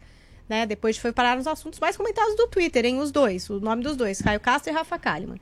Aí ela foi lá, tirou do Stories e disse o seguinte: Quis vir aqui me desculpar por um vídeo que compartilhei no Stories. Meu intuito era repassar aquilo para aqueles que tratam mal os LGBTs por conta de religião, para de uma vez por todas isso parar. Sinto muito se ofendi, se pareceu que eu discordo de relacionamentos homoafetivos. Jamais. Apaguei depois de ver que estavam levando como uma opinião minha e está longe de ser. Muito pelo contrário. Aquele vídeo foi enviado por um amigo homossexual em um dos nossos grupos. Ele e muitos outros acharam bacana ver um posicionamento diferente da maioria quando se trata de religião. Foi um assunto que levantou muitas coisas legais lá. Entendi completamente o ponto de vista de vocês, respeito e peço desculpas pelo meu compartilhamento. E aí, quem foi lá e respondeu para Rafa foi o Gil da Vigor agora, né? Nem, nem da Vigor, né? Ele tá lá e ele escreveu assim, Rafa, a questão é que ele disse que tem valores e que Vini. acha errado, mas respeita. E é contra isso que lutamos, contra pessoas que acham que relacionamentos homoafetivos são errados e contra os valores. Sou bicha e tenho valores. Mas que bom que você apagou e entendeu. não, e aí ela até foi lá e comentou de volta: Concordo, Gil. Eu quis direcionar para quem usa da religião para desrespeitar. Errei em não ter prestado mais atenção no vídeo. Jamais seria essa a minha opinião. Eu repudio qualquer ato de homofobia. Errei e apaguei desculpas. Aí já Mais teve um- gente também cobrando, sabe? Pediu desculpa errado, porque ela postou isso no Twitter. Ô, povo chato do É, inferno. ela pôs no Twitter e onde ela tem Me mais desculpe por me engajamento desculpar errado. É no Instagram. Instagram, Então já me é falaram. Você pediu né? desculpas erradas, é fácil, né? Desculpe Botar... por ter feito Como errado. Desculpe por me desculpar errado. Ela deveria também ir lá no Instagram e explicar melhor Povo o que, que chato, aconteceu e não só deixar isso pro Twitter. Porque o Twitter é mais ácido, né? Ali as coisas crescem mais, às vezes, Mas esse texto Instagram. que ela botou é, é uma imagem que ela colou no Twitter, é isso? Ela usou esse- É, ela iniciou e Uhum. colou essa imagem desse texto, e aí é isso. O pessoal ainda tá meio em cima, os nomes ainda continuam aqui entre os assuntos mais comentados, e enfim. E o esse Caio? vídeo- Ah, Pianinho quieto, ali. né? Por enquanto. pra variar. Não falou nada, o Caetano. Ai, Adriles, É, o eu não gosto dele. que faça maldade com gente que já Não, não é a gente maldade, não. É. Falar calado. O cara, cara foi veio super aqui, gente boa. foi Falou super bastante, gente é, conversou um tempão Falou com a gente. sobre o que Ele fala a pouco, gente mas- perguntou. Ele não fala na quantidade que você fala, É, isso, ele fala isso é fato. Teve gente também que Discreto, falou, pô, rapaz. Rafa, então por que, que você não falou do contexto? Olha, gente, esse vídeo aqui que eu vou postar é pra você que é religioso e discrimina LGBTs. Ai, ai, Veja, sei lá, Vamos lá. deu ruim. Muito bem. Joel Olha lá, Pinheiro da... parece que Caio postou alguma coisa. Gostou? tá vendo? Só porque o Olha, Adriles falou. provocou. Ele Mandei. respondeu ao Adriles. Bom dia. Sobre casamento gay, sobre relacionamento gay, sobre qualquer ideia sobre relação homoafetiva, sou a favor sim. Sou a favor do amor entre as pessoas. Mas existem pessoas que não são. Existem pessoas que têm suas convicções e seus costumes diferentes. Mas precisamos respeitar. Não precisamos e nem devemos aceitar, mas precisamos respeitar. Respeitar e quem? o vídeo que eu compartilhei é sobre esse todos. ponto que o pastor está falando. Respeito. Respeitar as pessoas, independente de qualquer coisa. Eu sou contra ele ser contra, mas eu respeito a opinião dele. Gostei. Tudo começa no respeito. Joel Pinheiro da Fonseca. Eu acho que o pessoal tá exagerando aí nessas cobranças. E o que é esse vídeo do pastor? Mostra alguém que é- discorda, acha moralmente errado relações homossexuais, mas prega ainda assim um respeito às pessoas e tratar bem as pessoas. Mas isso não é Eu- homofobia, Joel? Ah, peraí, só, só uma peraí, provocaçãozinha. peraí. Ó, em certo sentido, depende de como você definir, pode até ser. Mas é o seguinte, eu adoraria uma sociedade que não fosse, que, que não tivesse nada contra a homossexualidade, que aceitasse plenamente todas as relações homoafetivas perfeitas. Seria o meu ideal de sociedade. Agora, eu sei que grande parte da sociedade não pensa assim. As pessoas que se, cuja crença se baseia, se baseia, por exemplo, na inerrância da Bíblia. Ah, não, a Bíblia não pode ter nada de errado. Olha, a Bíblia condena da forma mais inequívoca e sem ambiguidade nenhuma possível relações homossexuais. Então, as pessoas que seguem aquilo a ferro e fogo e que são contra qualquer ideia de evolução, de, de abrir mais a mente, elas vão acreditar naquilo. Então, não dá pra exigir de todo mundo agora, é utópico e tá fora da realidade, dizer, não, aceitem de qualquer jeito. Senão eu vou fazer o quê? Vou obrigar eles, vou, vou bater nele até que ele diga que, é- que ele acha maravilhoso, sendo que ele não acha, não. Não dá pra exigir, portanto, essa aceitação de todo mundo. O que dá pra exigir, aí sim, é respeito. É isso aí. Respeito de todo mundo. E daí baseado numa virtude que é menor do que a aceitação, que é a tolerância. Ok, você Perfeito. discorda, você é seu direito de discordar. Mas você vai tolerar, você não vai ofender, você não vai ter violência e você não vai discriminar.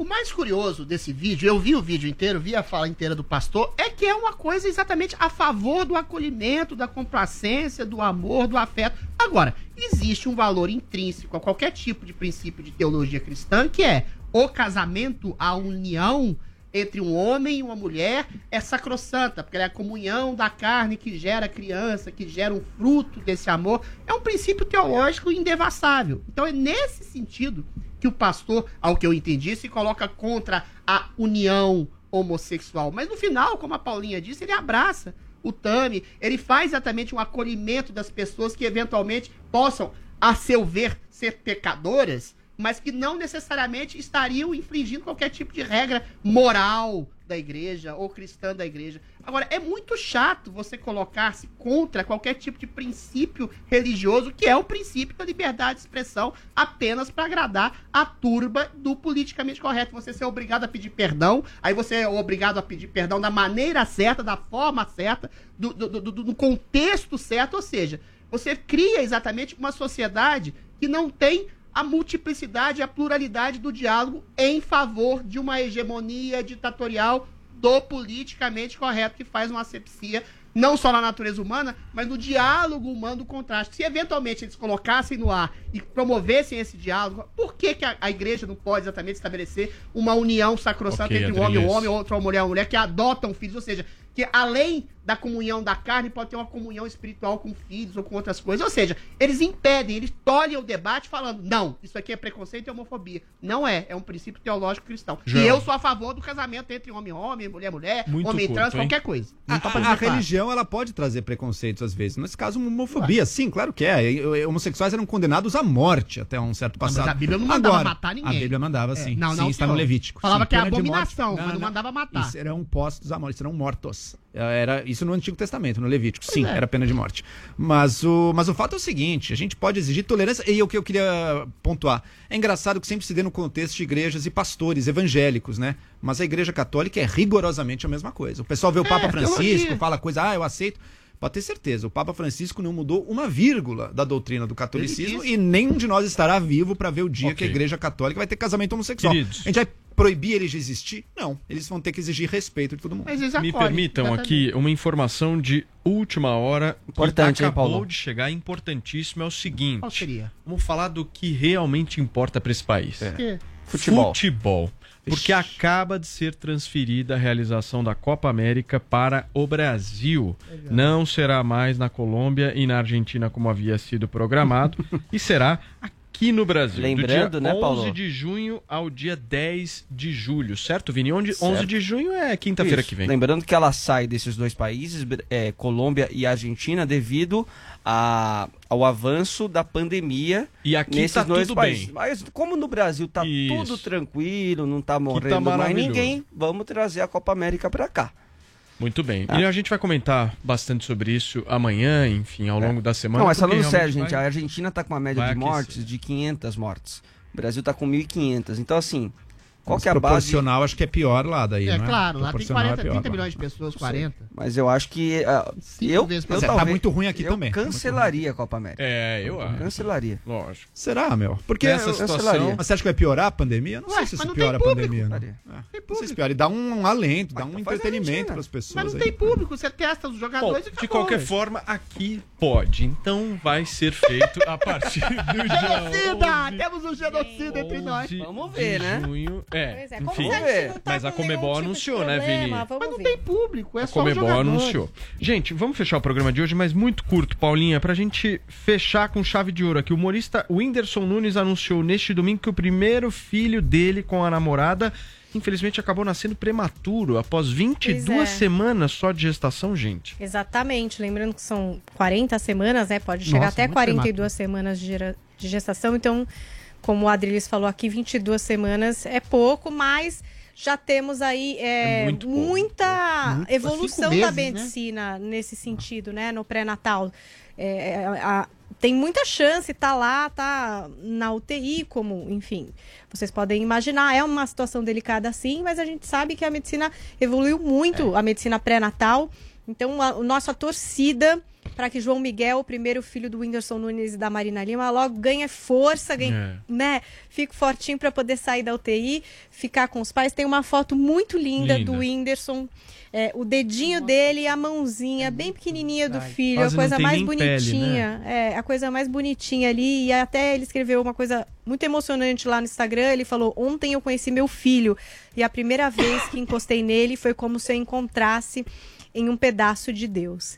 E aí a torcida dele, para que, enfim, é, esse nenê que já nasce, né, na luta, a mulher dele que passou aí por esse susto também, por esse parto, e que eles consigam vencer, passar por isso com tranquilidade. O Alok, que já teve uma situação bastante difícil, a gente trouxe até aqui para o Morning Show, hoje tá tudo bem, né, com a esposa, com Eu me coloco muito no lugar do. Whindersson, Paulinha, porque a minha filha nasceu de 36. 36, Nossa, obviamente, é uma situação pequenininha. muito mais confortável do que a de 22.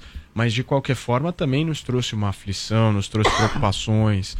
É, enfim, a- com a minha própria esposa, com a filha. A cabeça E da essa gente fica. sensação, e eu fica também me maluca, comparando né? um pouco ao Whindersson, essa sensação de você ver seu filho nascendo, e aí você passa um tempo com ele, depois já vê ele sendo internado, É. né, que foi, que o, o Yuri foi mais ou né? menos assim também, né? O Exatamente. Yuri nasceu com o tempo normal, mas logo no primeiro dia foi pro quarto com a gente, depois já teve que ser internado ah, por um problema respiratório, né? E essa sensação, É ela é horrível. realmente horrível, e esses dias são muito angustiantes, então no muita meu força caso, aí pro, Vini, foi dois. diferente porque a minha esposa ficou internada, né? Então foi, uma, É, foi um parto também. de risco, a pressão dela estava altíssima, eu me lembro muito bem.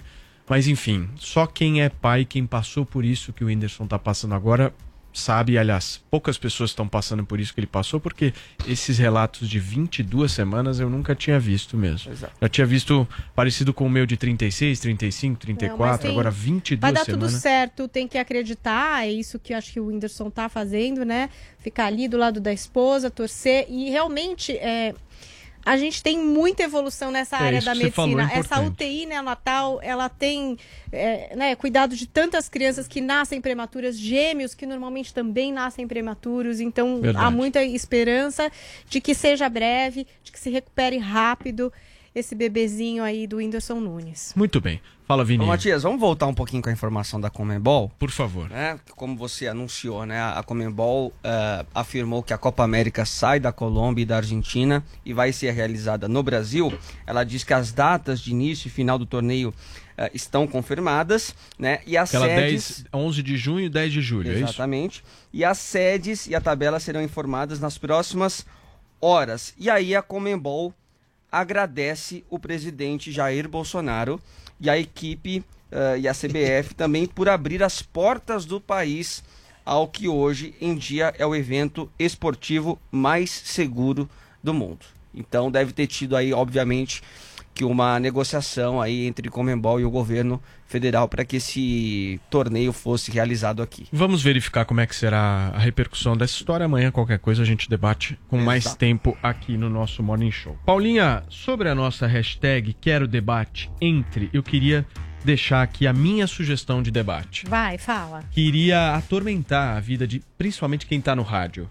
Fala. Adrilho Jorge versus Randolph Rodrigues. Oxe, Maria, batalha de Esse vozes. é o debate. A gente já teve. Batalha de Esse é vozes. o debate, você não acha, Esse, João? esse ia pegar fogo. Você apoia o genocídio? Você não A voz saberia é fina, quem mas tá a verdade falando. é grossa. falando. É, alguém ia ter que variar o tom. Não, mas o é, não é Randolph, igual. o Randolph ele tem. Igual. O, peraí, o Atrilis. Randolph ele se atém ao tempo. O Atrilis. Randolph tem ordem e método nas suas falas. Atrilis. O Adriles é o caos ali pra todos os lados. Eu acho que ia ser difícil. Adolfinho, a voz é versus fina, mas a verdade é mim, é o grossa. meu tem que tem. Como é que foi a nossa tag, Paulinha? Olha, temos aqui é, Gabriel Belmonte, hashtag quero debate entre Joel e Adriles, para saber qual game é melhor, PES ou FIFA. Seria melhor do que debater sobre tá. Lula e Bolsonaro. Temos também aqui Daniela Reigota. Hashtag Boa, quero um debate é entre boa. Janaína Pascoal e Também Dilma queria. Rousseff. Adoraria. Seria debate dos grandes. E temos também Edu Gaspar. Adriles versus Adriles. O mediador teria de ser um monge. E aí a gente tem até a eu, foto, eu me arte, contradigo. a arte do debate. E com uma frase, uma frase nunca usada nesse programa. Você está me tolindo. Você está me tolhindo. Um diria pro outro essa frase, sem Imagina. Diz o, o Walt sei o Whitman. seguinte. O Walt Whitman dizia o seguinte: eu sou contraditório, eu contei A o gente Eu me debato todo dia. A gente vai trazer para as férias do Joel Hum. Amanda Klein. A Amanda Putz, Klein é uma boa. Ela vai vencer, Ela ela é vai te destruir, ela vai acabar vai com acabar você. comigo. E para as Eu férias tô do certo, Adriles, mas ela, ela é mais articulada. Constantino. Constantino. Constantino. Aí ele tem que vir aqui. Ele vai ter que vir no estúdio. Ter que vir no estúdio. A distância eu não aceito. Com o Joel Pinheiro você. Muito bem, gente. Ponto final nesta nossa edição aqui do Morning Show. Agradecer mais uma vez a vocês, agradecer a toda a nossa audiência. Amanhã, terça-feira, 10 horas da manhã, estaremos aqui firmes e fortes ao vivo na Jovem Pan, a rádio que virou TV. Beijo, se cuidem. Ótima semana.